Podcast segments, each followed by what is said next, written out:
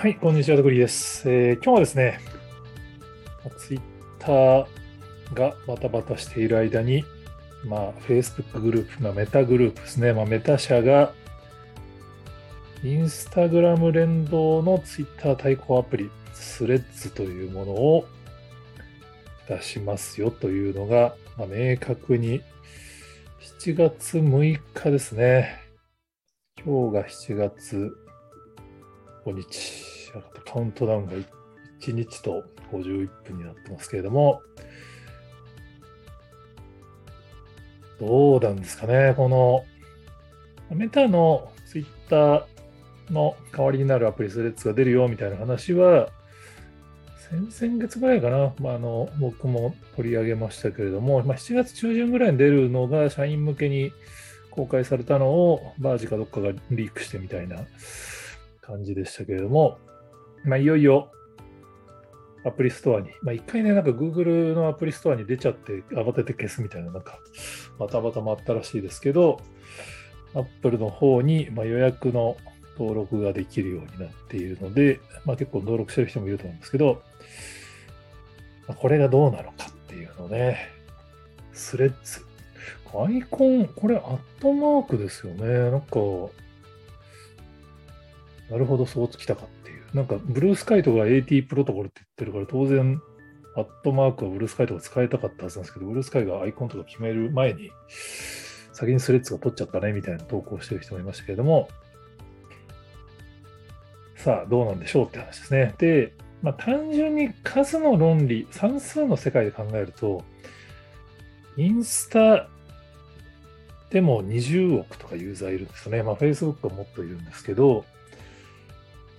20億の SNS をベースにスレッズがオプション機能と考えると、1、2割の人が使えばも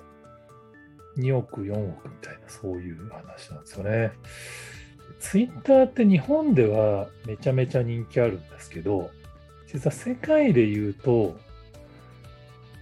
6億弱ぐらいじゃないかって言われてるんですよね。だからインスタ20億でツイッター6億弱だから、実は3倍以上インスタはいるんですよ。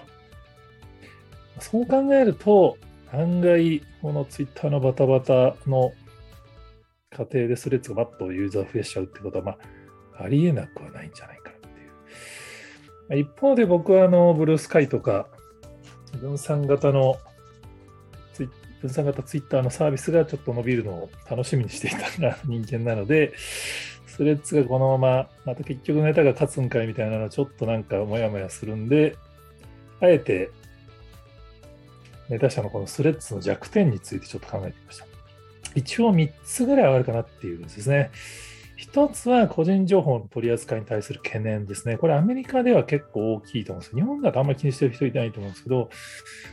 何しろ Facebook グループがそのケンブリッジアナリティカっていうまあ調査会社にデータをまあ違法収集するのをまあ自由にさせちゃってたっていう黒歴史があってですね、その Facebook をはじめとしたこのメタ社の個人情報の扱いに対しては結構アメリカの人たちは斜めに見てる人が多いと聞いてます。で、あのスレッズのアプリがアプリストアに登録されたら早速ジャック同士がですね、まあ、当然ライバルだからなんですけど、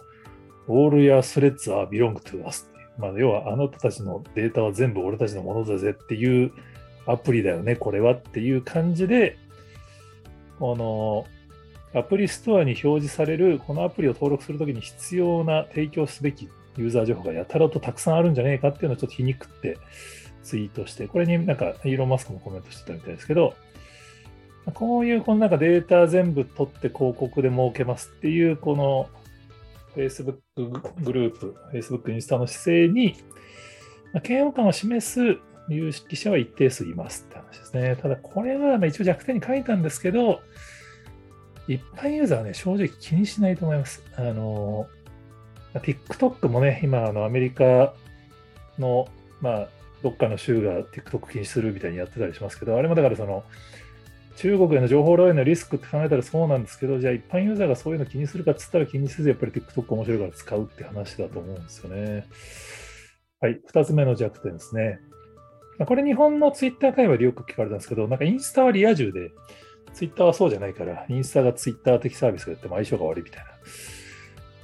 日本はね、あるかもしれないんですけど、まあその、もともとそのインスタを使いたい人は、その写真とか動画のコミュニケーションが好きな人で、テキストのニーズはそんなないかもしれないとかっていう文脈が当然あると思うんですけど、言うてもね、こういうのって、結局コミュニケーションツールとしてインフラになってしまうとあんま関係ないと思うんですよね。結局ミクシとか Facebook とか LinkedIn とか、なんだかんだ最初に似たような人と繋がってみたいな、投稿する中身も似たような感じでみたいになりがちだと思うんで、これもそんなに弱点にはならないんじゃないかなって、まあ、スレッズ見る限りも Twitter のほぼクローンですからね。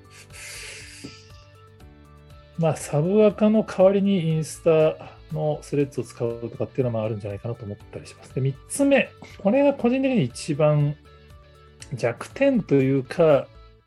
唯一違いとしてあり得るんじゃないかな。また、ブルースカイとか、オープンソース GA でスレッズに勝てるとしたらここじゃないかなと思って、その外部開発者との連携姿勢ですね。Facebook とかインスタって、まあ、Twitter が要はオープンだったって話なんですけど、やっぱり Facebook とかインスタって比較的、まあ、API はいろいろあるんですけど、投稿とか結構コアなところに関しては、あの、外部開発者があんまりいじれないですよね。ツイッターってやっぱり何が素晴らしかったかっていうと、本当に自由度が高かったんですよね。だから、それこそ、今はね、あのマスクになってしまって全部なくなっちゃいましたけど、外部の開発者が作ったアプリで閲覧できたりとか、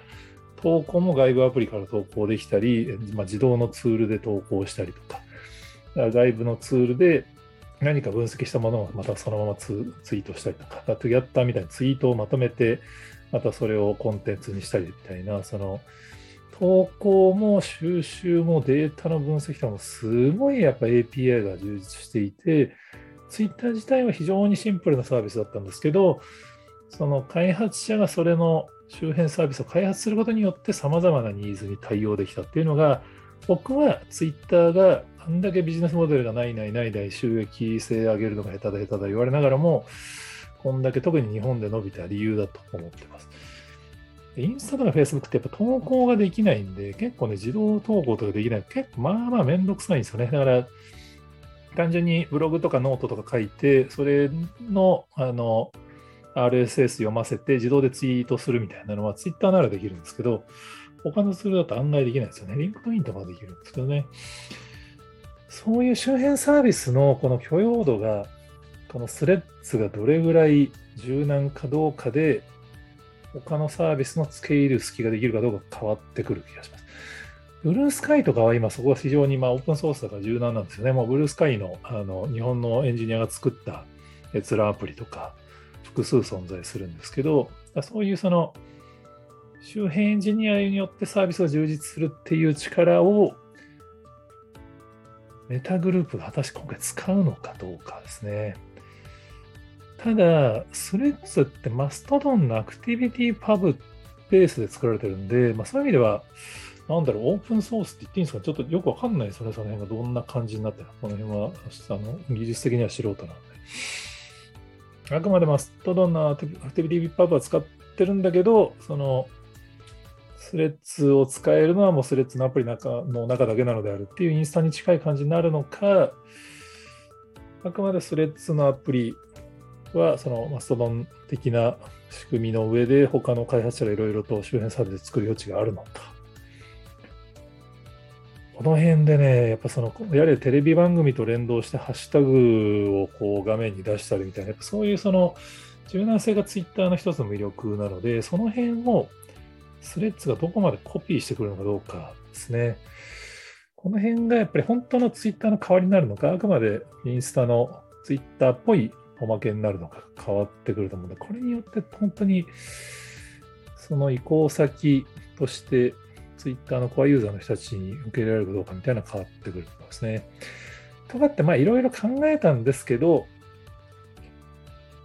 普通に考えたら多分ね、まあ、ツイッブルースカイとかちょっとそのノストロ、ノストラダムス系のやつとか、マストドンとかに比べると、当然スレッズの方が、なんつっても親近力があるし、開発力もあるんで、有利に思えちゃうと思うんですよね。ただ、普通に考えたら、ツイッターは負けないはずなんですよ。その負けないはずって、この僕がツイッターユーザーだからいう感じになっちゃうんですけど、その普通やっぱりこの全く同じサービスを後発で作って前を走ってる人を抜くケースってあんまり今までインターネットの歴史でないんですよね。やっぱりもうすでにその似たようなサービスがあると、やっぱその先行サービスを使ってる人は移動するのめんどくさいんで、普通は移動しないです。で特にツイッターみたいなネットワーク効果が強いサービスだと、まあ、今、ブルースカイにあのなんちょっとした人が映ってますけど、やっぱり結局、ブルースカイにもツイッターにも同じものを投稿することになっちゃうんですよね。でそうすると結局、ツイッターの方がフォロワーが多いから、そっちの方が反応がいいんで、ツイッターはやめないって。で、やめないと別にツイッターからブルースカイに人移動しないみたいなことがやっぱ起こるんですよね。っていうのが普通は、ツイッターでスレッズにおいても起こるんで、スレッズがツイッターのユーザーを抜くっていうのは、普通だったらね、かなり厳しい話だと思うんですけど、なんつってもツイッターが今ガタガタ揺れてますからね。本当どちらかというと、これはツイッター次第なんじゃないかなっていうのが個人的な結論ですね。やっぱり特に直近のあの接続制限はかなりユーザーの信頼を裏切ったと思うので、まあ、あれはなんか見てるとやっぱりどちらかというと、もう後手後手に回っているそのマスクの判断がどんどんその先を見越してなかったからこそ、なんか API を遮断したらこういうクローラーが出てくるのも分かってたと思うんだけど、分かってなかったからクローラーが来て、クローラーが来たら、慌ててそれを遮断するためにああいうことをやった結果、こうなっちゃうみたいな。それとなんか多分サーバー負荷の問題がとか、あとエンジニアが少なくてとか、いろんなものが重なって、あれをやらざるを得なかったっていう話に見えるんですよね。あれは多分一時的なもので元に戻ると思いたいんですけど、もうね、ツイッター1000件しか見れないとかってツイッターじゃないですからねって、まあ僕一応課金してるんで1万件とかなのかな。まあ、その1000件も見ねえだろってツイッター使わない人からすると思うと思うんですけど、使ってる人からすると合ってますからね、この辺が、コアユーザーを裏切ったっていうのは結構ね、あれダメージでかいと思うんだよな。別になんか、前の人たちが離れてしまうと、その周辺の人たちも一緒に移動しちゃうリスクがあるんですよね。みたいなことを一人で今、悶々と考えてるんですけど、まあ、まずは、スレッズがリリースされて、まあ、多分アプリの人気ランキングで1位にしばらくなってみたいな感じになるんじゃないかなと勝手に予想してますけど、果たしてそうなるのか、全然僕が間違ってて、スレッズの出来が意外に悪くて、全然盛り上がらないあっさり終わるってパターンもあるとは思うんですけど、とね、もうこの、15年ツイッターを使ってる人間からするとも今心配で心配で仕方がありませんっていう、はい、話なんですツイッターの皆さんもぜひ頑張って、まあ、本当やっかりのさん頑張ってください。ちょっとマスクのこのね、あの、スタンドプレイでどんどん敵を増やすっていうのをなんとかやっかりのさん止めていただきたいって、ここで僕が言っても誰も届かないと思うんですけど、はい、っていう、スレッズが出てくるのちょっとドキドキするねっていう話でした。はい、他にもこんな話してますよっていうのがありましたら、ぜひ、えー、コメントやツイートで教えていただけると幸いです。山田でます。